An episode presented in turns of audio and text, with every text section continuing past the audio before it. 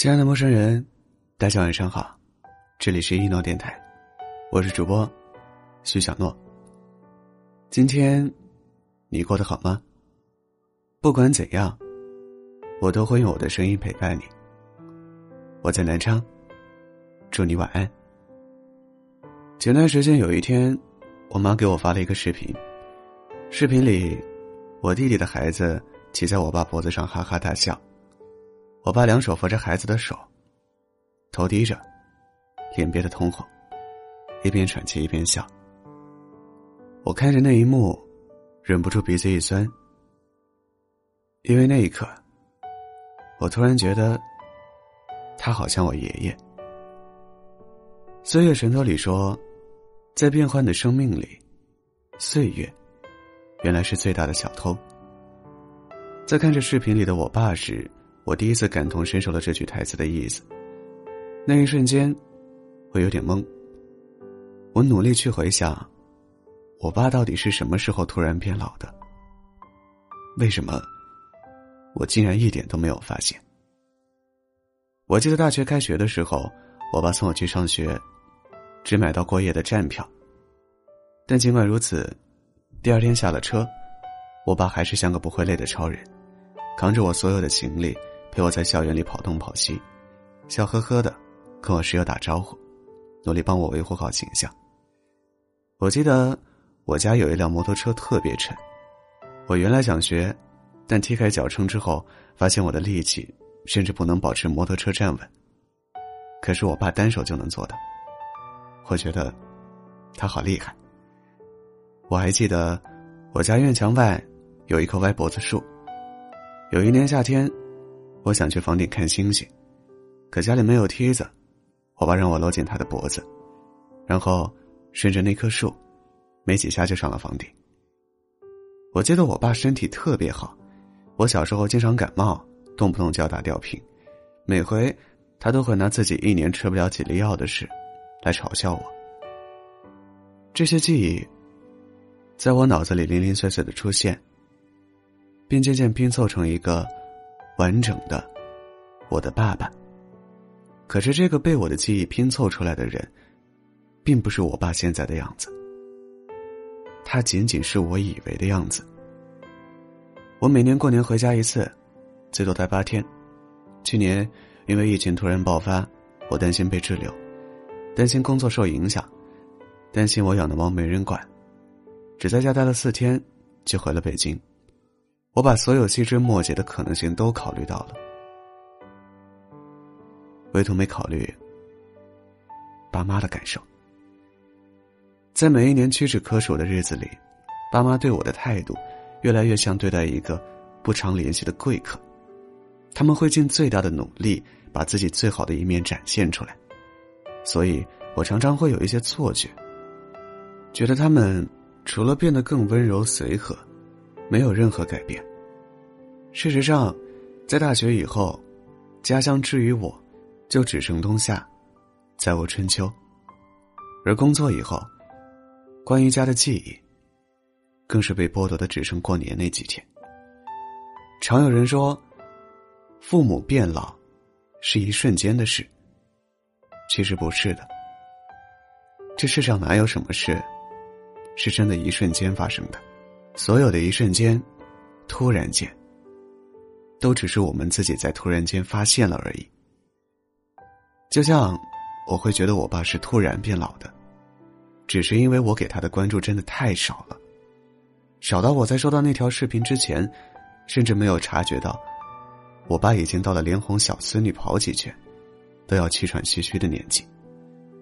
他早就骑不动那辆很沉的摩托车，爬不上去任何一棵树。他床头的那个抽屉，也已经不可避免的被用来装药了。时间是一个太残酷的东西，他总是让不想长大的人被迫成年，又让舍不得离开的人被迫变老。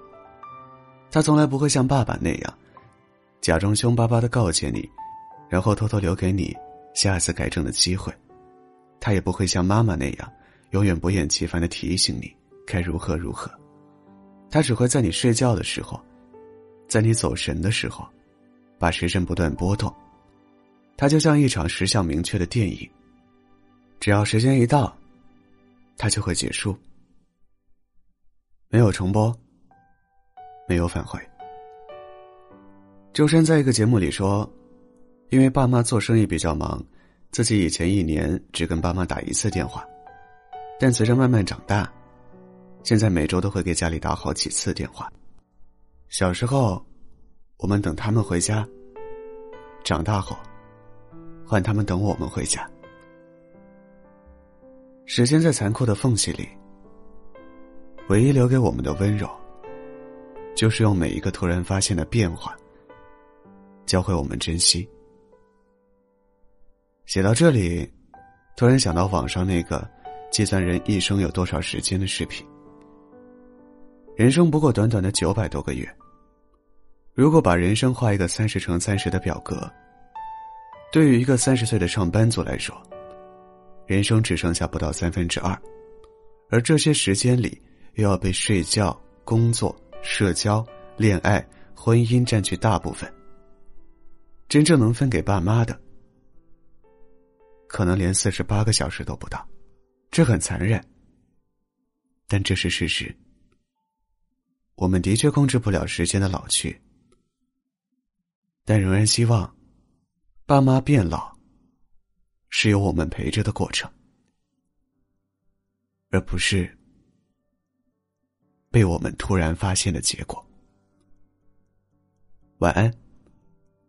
祝你好梦。了，能够拥抱的就别拉扯。时间着急的冲刷着，剩下了什么？原谅走过的那些曲折，原来留下的都是真的。纵然似梦啊，半醒着。笑着哭着都快活，谁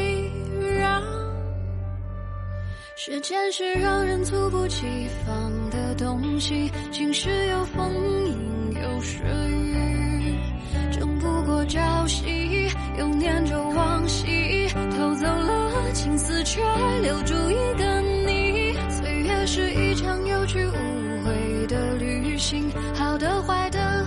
都是风景，别怪我贪心，只是不愿醒，因为你，只为你，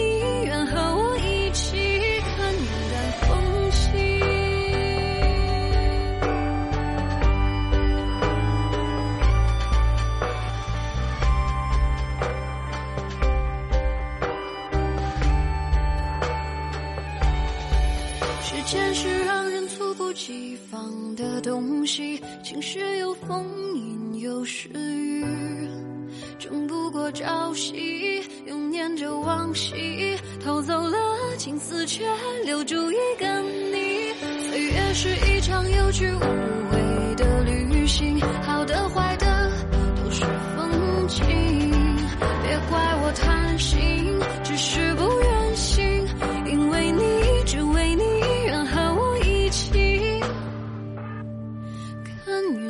风起。